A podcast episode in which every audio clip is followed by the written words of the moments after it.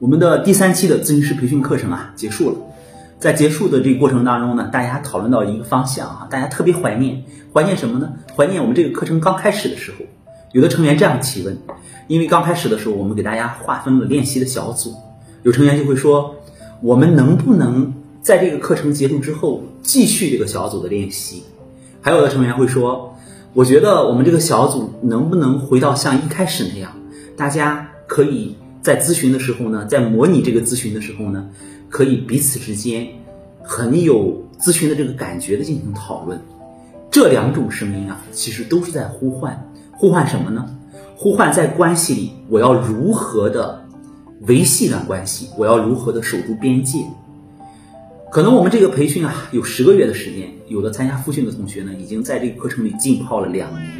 这是我们同学说的原话啊。在整个的这个过程当中呢。大家不要小看这么一段时间，因为作为成年人，大家拿出时间来学习很不容易。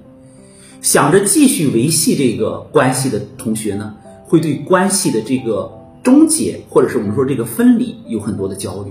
所以说他想继续，想着回到一开始大家刚见面的那个时候的那种状态呢。可能有的同学感觉到，哎，随着大家的熟悉感啊越来越强，好像越来越没有边界了。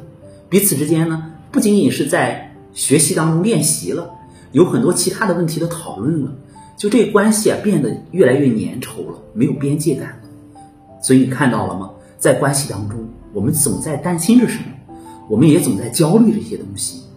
最重要的不是让我们去除这些担心和焦虑，最重要的是让我们觉察，我们究竟想要通过这些担心和焦虑，把这个关系进展到一种怎样的程度，调整到一种怎样的程度。我们才会觉得自己可以舒服一些，所以在关系当中，你要有一种本领，就是觉察你在这段关系当中是不是有舒服的感觉。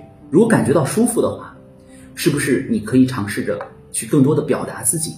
如果感觉到不舒服，这里面是不是有很多关于界限和界限感的问题？